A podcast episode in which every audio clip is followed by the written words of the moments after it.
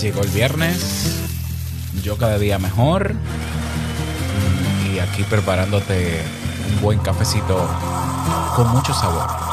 Vamos con esto. No sé si te has dado cuenta de que por más datos que tengas sobre un tema, por más razones que lo justifiquen, siempre habrá gente que invalide esa información y se forme una opinión contraria. En las redes sociales vemos personas con teorías de conspiración, pero también creyentes en estafas, en falacias y quizás te preguntes, ¿cómo hacer para llevar a esas personas a razonar de manera diferente? Se ha publicado un estudio que nos dice cómo lograrlo. ¿Quieres saber? Vamos por el café.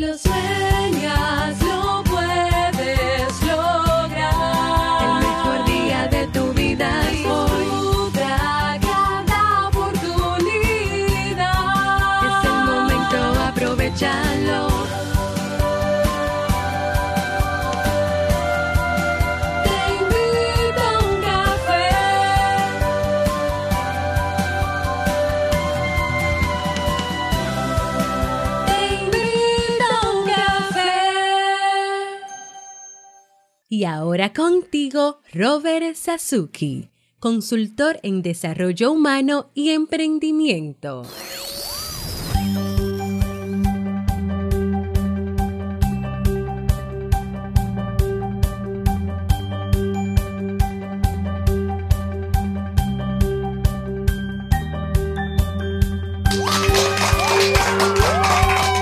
Hola, ¿qué tal? Bienvenido, bienvenida a este nuevo episodio, episodio 1388 del programa Te invito a un café. Yo soy Robert Sasuki y estaré compartiendo este rato contigo, ayudándote y motivándote para que puedas tener un día recargado positivamente y con buen ánimo. Esto es un podcast y la ventaja es que lo puedes escuchar en el momento que quieras, no importa dónde te encuentres, toditas las veces que tú quieras. Solo tienes que suscribirte o seguirnos en tu reproductor de podcast favorito para que no te pierdas de cada nueva entrega. Grabamos de lunes a viernes desde Santo Domingo, República Dominicana. Bueno, lunes, miércoles y viernes. Eh, desde Santo Domingo para todo el mundo. Y hoy, para cerrar la semana con broche de oro, te he traído un tema que espero que te sea de muchísima utilidad. Y bueno, Julito, gracias. Bájame la música, Julito. Eh, recordarte que hasta este domingo, domingo 30 de enero, está la oferta o el descuento de prevalidación o prevalidación, no, prelanzamiento o lanzamiento. Bueno, presentación del curso eh, del método CAR para la efectividad personal de nuestro amigo Jair Amores. Eh, esta semana es, la de descuento por ser la semana de introducción del curso. Solo 19 dólares, el precio final son 49 dólares y hasta este domingo está el descuento. Un cursazo eh, que vale mucho más que eso, evidentemente en cuestiones de precio, pero que puedes aprovechar si lo adquieres con descuento hasta el domingo. Así que ve a kaizen.com para que no te lo pierdas. Y bueno, invitarte a que te unas a nuestra red social. Si tú eh, compartes contenido sobre ti, sobre lo que haces, sobre algún tema que manejas, si tú quieres tener un espacio de expresión libre y abierta, donde no se te juzgue, donde no hayan haters, si tú, si a ti te gustaría estar en una red social que no hay un algoritmo que te presenta lo que él cree que te conviene para que te quedes enganchado mucho tiempo dentro, sino que puedas tú compartir, conocer gente nueva y ver lo que tú quieres ver. Todo eso lo tenemos en nuestra red social, sasuke.social. Imagínate un Twitter sin la toxicidad de Twitter y sin los elementos adictivos de Twitter. Ve a sasuke.social y crea tu cuenta sin costo y allá nos vemos. Bien, vamos a dar inicio al tema central de este episodio que he titulado La mejor forma para que alguien cambie de opinión. En, en, los tiempos en que estamos, que tenemos acceso a mucha información, pero también a redes sociales, a conversaciones, a opiniones, es muy común eh, encontrar el pensamiento polarizado, ¿no? La idea, las ideas que, que se hacen muchas personas que los llevan a ponerse de un lado o del contrario. Parece raro, ¿no? Eh, o sea, es paradójico, pero así funcionamos los seres humanos. Se esperaría que en una red social, por ejemplo, que convergen todo tipo de informaciones, datos, noticias, argumentos, se esperaría que la gente fuese más flexible en su forma de pensar, porque a pesar de que tú te hagas la opinión de un tema, tú vas, eh, tú vas a tener datos en esa red social que pueden rebatir esa, ese juicio de valor que tú haces. Pero lo que ocurre es lo contrario. Lo que ocurre es que las redes sociales eh, terminan, bueno, las redes sociales no, la gente termina yéndose de un lado o de otro, blanco o negro. No hay grises. Por más, repito, por más información que haya en Internet sobre un tema, por más diversa que sea la información, por más bien justificada que esté, el ser humano termina haciendo un juicio de valor radical y se pone de un lado. Y todo el que intenta rebatir esos argumentos de esa creencia de esa persona es porque está del otro lado. Así de sencillo. O sea, fíjate, tú te metes a una red social como Twitter, Dios te libre, y, tú, si, si hay uno que es de izquierda y le que dice que es de izquierda, ¿no? Porque ya, ya no se sabe qué es izquierda ni derecha. Yo creo que ya es más marketing que otra cosa. Eh, y cualquier persona que le rebata algo al de izquierda dice que es de derecha. Eh, entonces están los progres y los conservadores. Y están los no sé qué y los no sé cuánto. Y los otros, eh, pero eso es una tendencia natural del ser humano, a hacerse juicios de valor sobre las cosas y a ver la realidad y a verla, no a, no a crearla, que no es lo mismo, y a ver la realidad desde sus juicios de valor, ¿ya? Porque la, los postulados de que la mente crea la realidad, eso es basura, eso está desmentido hace tiempo, eso no es cierto. La realidad es la que es. Y nosotros podemos tener una perspectiva, una percepción diferente de la realidad, pero sigue siendo la realidad la que es. Aunque tú quieras verla diferente, es la que es. O sea, tú ves una persona enferma frente a ti y tú puedes creer que está sana, tú puedes percibir que está sana, pero está enferma, punto. Pero el cerebro de nosotros es complicado en ese sentido. El cerebro de nosotros tiene un mecanismo que trata de buscar razones para entender ciertas cosas de la realidad y cuando llega a la conclusión de algo, suele crear una especie de roca firme sobre esa conclusión. Y es, esa roca es muy difícil romperla incluso para nosotros mismos, muy difícil. Es ahí donde, en esa piedra, es donde se fijan creencias, principios, valores, que mucha gente dice, no, no, pero todo el mundo, eh, uno tiene que mantenerse fiel a sus principios, creencias y valores. Sí, pero hay creencias y valores y principios y de todo que pueden cambiar y siguen siendo tuyos. Los nuevos siguen siendo tuyos. Tú puedes desechar. No, porque entonces eso eso quiere decir que esa persona es inestable, incoherente. No, eso quiere decir que es un ser humano con la suficiente apertura mental para madurar y crecer cuando se da cuenta que tiene un principio instaurado o una creencia, unos objetivos que no tienen razón de ser. Sin embargo, lo natural es que fijemos todo eso. O sea, el, tema de la conciencia, el tema de la reflexión, el tema de la razón, es la manera, o sea, la razón, la apertura de conciencia son las maneras antinaturales de romper en nosotros esas rocas o de cuestionarlas para ver si tienen utilidad, si sirven, si de verdad tienen sentido o no tienen sentido. Muy pocas personas de manera constante hacen ejercicios introspectivos para cuestionarse a sí mismo. Bueno, yo no puedo decir que muy pocas ni muchas, pero yo, eh, eh, de mi realidad, muy poca gente de la que yo conozco sabe ni siquiera lo que es un ejercicio introspectivo. Entonces, lo natural, lo común, y no por eso quiere decir que sea lo mejor, es que nosotros nos hagamos juicios de valor y los mantengamos. ¿Ya?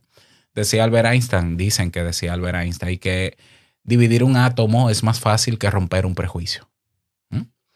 Entonces, el, cerebro humano, el cerebro humano adora la novedad. El cerebro humano es curioso. Es curioso, quiere ver cosas nuevas, pero aún así se resiste al cambio. Porque una cosa es ver algo diferente. Una cosa es descubrir algo nuevo, ver algo interesante que yo no sabía, pero otra cosa es que yo lo fije en mí y yo diga, sí, lo voy a usar. ¿Ya? O sea, ¿cuánta gente me ha dicho a mí, ay, Robert, eso de la red social nueva está muy bonito, pero no entran? Eso de Hive, las redes sociales tokenizadas, eso está chulísimo, porque, pero no entran. O sea, adora la novedad del cerebro, pero se resiste al cambio. Eh, aunque le guste curiosear y descubrir, también entiende que mutar los esquemas con los que trabaja requiere una inversión de energía, un gasto de energía y por lo tanto suele poner muchos requisitos para hacer esas variaciones. Es decir, cuando aparece una información nueva, válida, bien argumentada, podemos recibirla bien, ¿no? Porque, porque vemos que hay variables que lo sustentan y demás. El problema aparece cuando esa nueva información contradice la construcción que nosotros hemos creado de nuestros esquemas, valga la redundancia. O sea, se asimila muy bien cualquier novedad, siempre y cuando no ponga en tela de juicio los conocimientos o creencias previos. Eso al cerebro le causa bastante incomodidad y parecería ser un error de diseño. Eh, realmente creo que no. Yo creo que se trata de un mecanismo de preservación porque eh, si yo llego a la conclusión en algún momento de mi vida de que yo soy lo que soy gracias a mis valores, principios y creencias, bueno, lo, lo que yo voy a pensar es que los principios, valores y creencias que hoy tengo son los que me hacen ser lo que soy. En el momento en que alguien quiera que yo cambie esos principios o que yo sienta que deba cambiarlos, es como si dejara de ser yo. Por eso yo siempre digo lo mismo. Tú no eres lo que piensas. Tú eres mucho más que eso. Tú eres más que lo que crees. Tú eres más que, tus principios actuales. Tú eres más que tus valores actuales. Y tú dirás, Robert, pero entonces tú me estás diciendo que no tenga principios o que mis principios y valores sean, se muevan constantemente. Eh, mira que tus principios, valores, creencias, etc., etc., etc., que construyes en tu mente, son parte de ti, pero no son tú. Así de sencillo. Y que en algún momento, por alguna circunstancia, por decisión propia, porque te dé la mera gana, puedan cambiar y no pasa nada. Tus principios, tus creencias, tus valores pueden cambiar y tú vas a adoptar nuevos y van a ser parte de ti, pero no van a ser tú. ¿Ya? Porque es que creernos que nosotros somos lo que tenemos en nuestra cabeza es limitarnos. Limitarnos sobre todo a crecer. ¿Por qué? Porque hay algo que también es natural, como esa tendencia de, del cerebro, ¿no? De fijar ideas y construir rocas con ellas. Pero también hay algo muy natural en el entorno y es que todo cambia constantemente. Todos los días hay cambio. Entonces, cuando el cerebro se resiste al cambio, pues se queda limitado. Se queda limitado. Y yo no estoy diciendo que el cambio tiene que ser el que otro diga como otro diga. No, no, tú vuelves y construyes. El, el cambio es volver a construir, volver a cuestionar, volver a quitar, poner. El problema es que el cerebro es cómodo. Esa es la verdad. Nuestro cerebro no es bueno lidiando con la incertidumbre el, al cerebro lo que le genera mucha energía o mucho problema, lo ignora, lo boicotea, evita que lo hagas. Por eso existe la procrastinación, por eso existe la evasión, por eso existe la evitación, por eso existen los mecanismos de defensa, por eso existe la justificación que nos inventamos sabiendo nosotros que es mentira sobre un tema, para que alguien no venga a querer cambiar cosas que yo no estoy para cambio ahora, déjame inventarme un cuento. Ok, todo eso yo creo que es parte de un mecanismo, un mecanismo de preservación y quizás para ahorrar energía. o sea, en ocasiones nosotros preferimos pensar que seguimos pisando tierra firme, aunque estemos dentro de un océano, aunque estemos rodeados de agua, sobre una plataforma que se balancea. ¿Mm? O sea, fíjate, fíjate, eh, eh, eh, esto hay que comprenderlo porque esto va a responder entonces a cómo entonces yo puedo lograr que alguien cambie de opinión o quizás yo, cómo logro cambiar de opinión, si aún estando frente a un entorno real, yo puedo creer que estoy en otra cosa. Yo puedo contraargumentar. No, no, yo estoy en tierra firme, pero estoy bollando en el agua así. Glu, glu, glu. No, no, yo estoy en tierra firme. Sí, sí, sí, glu, glu. O estoy en el espacio, ¿no? No, no, yo estoy en tierra firme, pero tú no estás viendo que estás en el espacio. No, no, que va. Esto no es el espacio. Esta es una transición de la. Esto es una extensión de la tierra y se inventan. Bueno, te cuento. Se, se han realizado unos experimentos. Hay una creo que psiquiatra o psicóloga, no recuerdo, se llama Tali Sharot. Ella escribió un libro que se llama La mente influyente y ella ha estudiado este fenómeno. Y te cuento sobre el experimento. Ella y algunos colegas realizaron un estudio para establecer cómo funcionan y cómo cambian las opiniones de una persona. Dentro del experimento llevaron a cabo varias pruebas y consistía en pedirle a varias personas, escucha esto, que calcularan el precio de una casa y dijeran qué tan seguros estaban de su opinión. De igual manera, los voluntarios debían hacer una apuesta por su opinión, la cual iba desde 0 centavos hasta 60 centavos. Luego se les permitió que observaran lo que otros de sus compañeros habían anotado y se les daba la oportunidad de modificar su apuesta. Lo que ocurrió fue que si otro voluntario tenía una cifra similar a la que cada uno había calculado, entonces aumentaban la apuesta.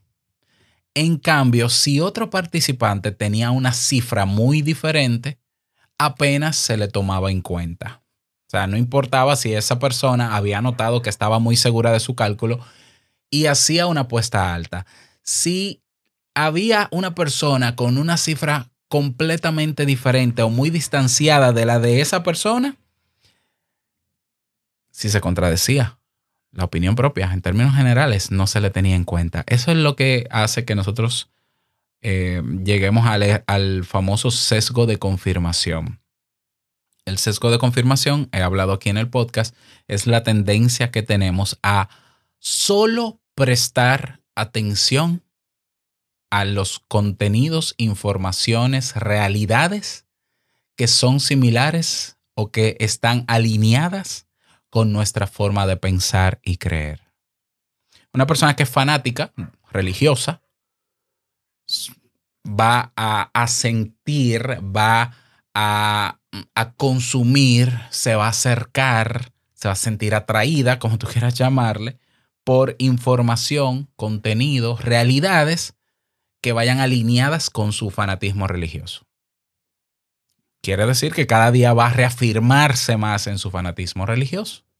Y por más personas que tenga a su lado que no sean fanáticas y que le quieran hacer ver que está equivocado, mientras más le digan que está equivocado, más va a reafirmar.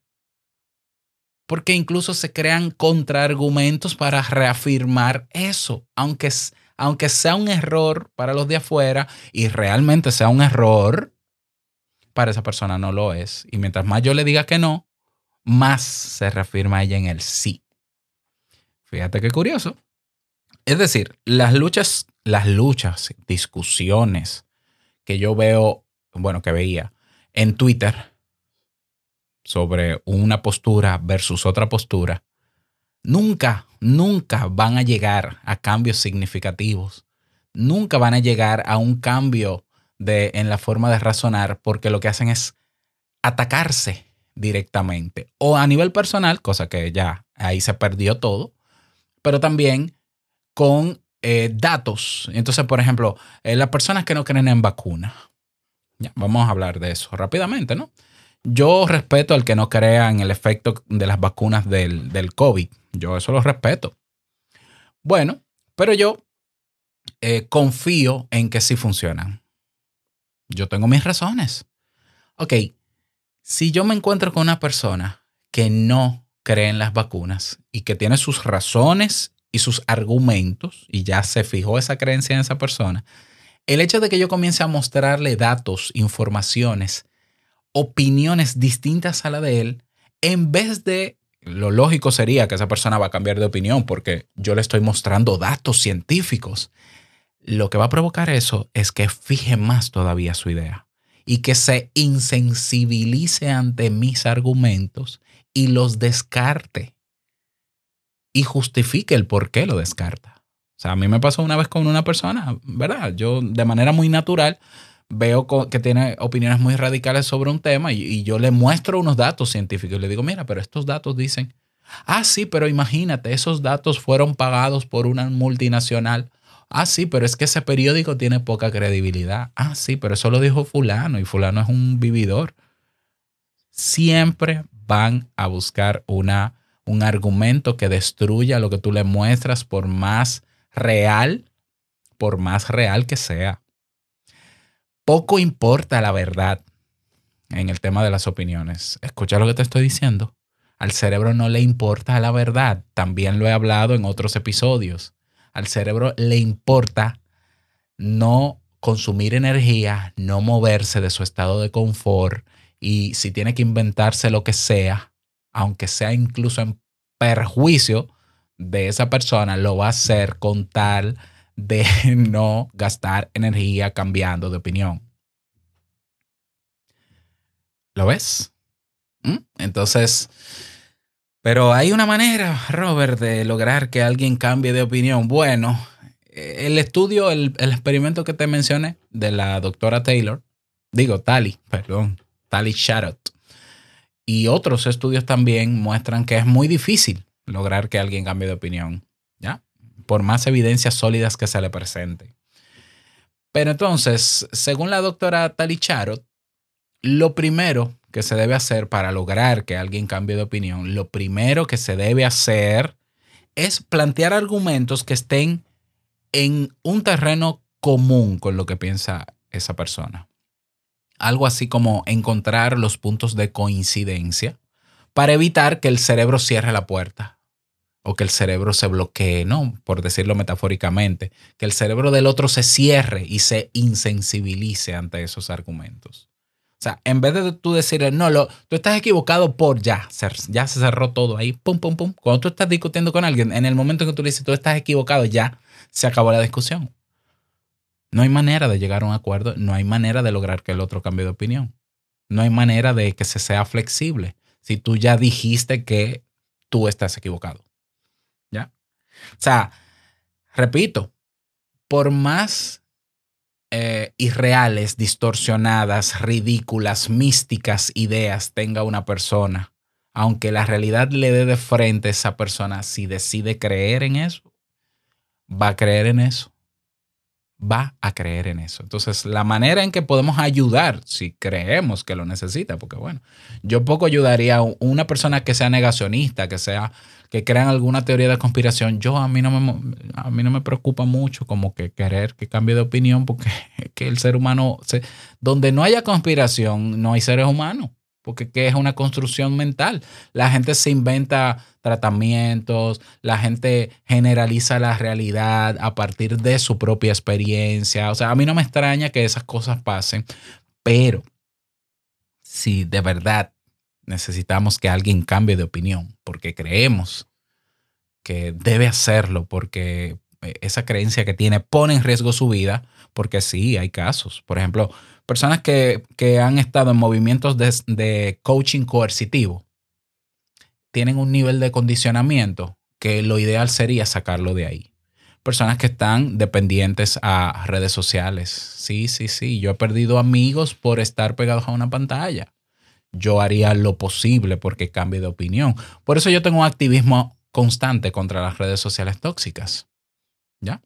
Y por eso trato de, por eso trato no, por eso no estoy para ser congruente, ¿no? Con mi postura.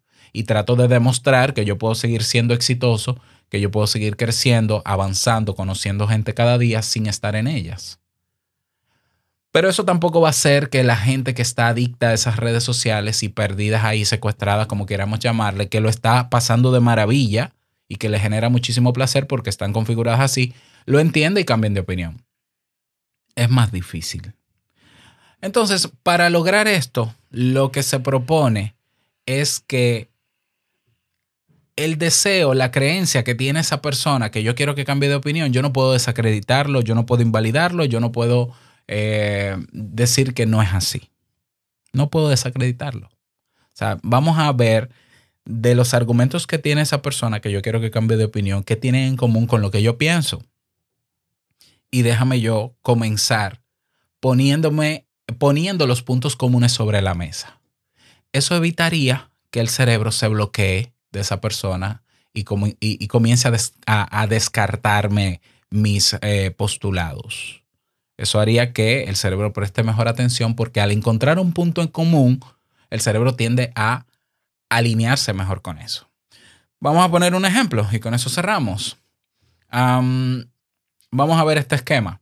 ¿Tú crees que hay, que hay una gran conspiración sobre cualquier tema? Y yo también pienso, y te lo comunico, ¿no? Yo también pienso que hay intereses poco claros motivando algunas de las medidas que nos afectan. Sin embargo, yo no pienso que radicalmente haya un complot como tal. O sea, yo pienso que sí, que es cierto que en el tema de las vacunas hay, hay negocios detrás, hay intereses económicos detrás, es cierto. Yo, o sea, cuando digo es cierto, es yo lo creo también, porque, pero yo lo que creo es que esos intereses los hay como en todo otro mercado, como en toda otra industria, porque el tema de las farmacéuticas es una industria. En todas otras industrias, pero no creo que todos estén combinados para lograr un fin en común y que estén trabajando para un fin en común en términos negativos, porque entiendo que sí lo hay en términos de sacar una vacuna. Pero fíjate, esa es mi forma de pensar. O sea, ambos pensamos al final que hay grupos poderosos, porque sí, incluso se puede confirmar. Los dos conocemos que hay información a la que no tenemos acceso. También, fíjate cómo estamos ahí, con puntos en común. A mí, y aquí yo puedo contraargumentar, ¿no? Y, seguir explicando, a mí me produce tanto miedo como a ti que, que, ocurra eso, que haya un nuevo orden mundial y personas que quieren manipularnos y todo lo demás. La diferencia entre tu opinión y la mía, que crees en esa conspiración y que has fijado, ¿no? Has hecho un juicio de valor de que hay una conspiración, es que aún, aunque hayan intereses y todos estos elementos, y puede que lo haya y hay grupos poderosos detrás, ahí dentro yo estoy seguro que también hay personas como tú y como yo que son más o menos críticas y que se van a resistir a someterse a lo que esas personas quieran. O sea, yo, yo creo que ahí dentro hay, hay personas con criterios éticos que, a pesar de que haya dinero detrás, intereses económicos detrás, quieran hacer las cosas bien. O sea, los más comprometidos han creado organizaciones muy serias para dar a conocer, incluso, y es así, eh, cuando digo es así, es porque se puede demostrar, para dar a conocer los excesos o abusos de los grupos poderosos para una persona que cree en conspiración, si tú le dices, bueno, sí, es cierto, es cierto que hay intereses, hay grupos de poder y, y se puede dar eso. Pero fíjate qué curioso, también dentro de esas organizaciones hay grupos que, que alzan la voz cuando algo no anda bien y se publica y podemos llegar a esa información. O sea, yo creo en la información que esas organizaciones, que son las que velan porque las cosas salgan bien, yo creo en esa información que se produce porque le hacen contrapeso a esos grupos poderosos y lleva muchos años haciéndolo y han demostrado que se pueden confiar en ellos. O sea, ¿por qué tú crees solo en fuentes anónimas? Eh, a mí me gustaría entender si tú, o, o quiero que me respondas si tú conoces la fuente, el interés que hay detrás de esa página web, de ese periódico que nadie conoce, que solamente lo conoces tú que sacó un titular que tú lo creíste porque está alineado con lo que tú piensas. Pero tú conoces realmente el interés que hay detrás del grupo de personas que maneja esa página web o ese medio. Fíjate que yo estoy haciéndote, yo estoy yo termino con una pregunta. En ningún momento he llegado a la conclusión de que tú estás equivocado, de que tú piensas mal. No, no, no. yo te dejo la pregunta abierta. Porque esa pregunta abierta, sabiendo que eres curioso como todos, te puede llevar a investigar un poquito más y a darle un martillazo a esa piedra para que comience a quebrarse. Digo, puede ser, eso es lo que yo espero. Aún así, repito, no es tan fácil lograr que una persona cambie de opinión, pero la peor manera que puede hacer es confrontarla directamente, sino más bien ver los puntos en común que hay y hacerse las preguntas pertinentes que despierten la atención y la curiosidad para entonces, ah, pues déjame ampliar mi punto de vista. Porque yo estoy seguro que personas que están muy radicalizadas en una opinión se dan cuenta de que la información que reciben también tiene cierta manipulación, boom, y se rompe.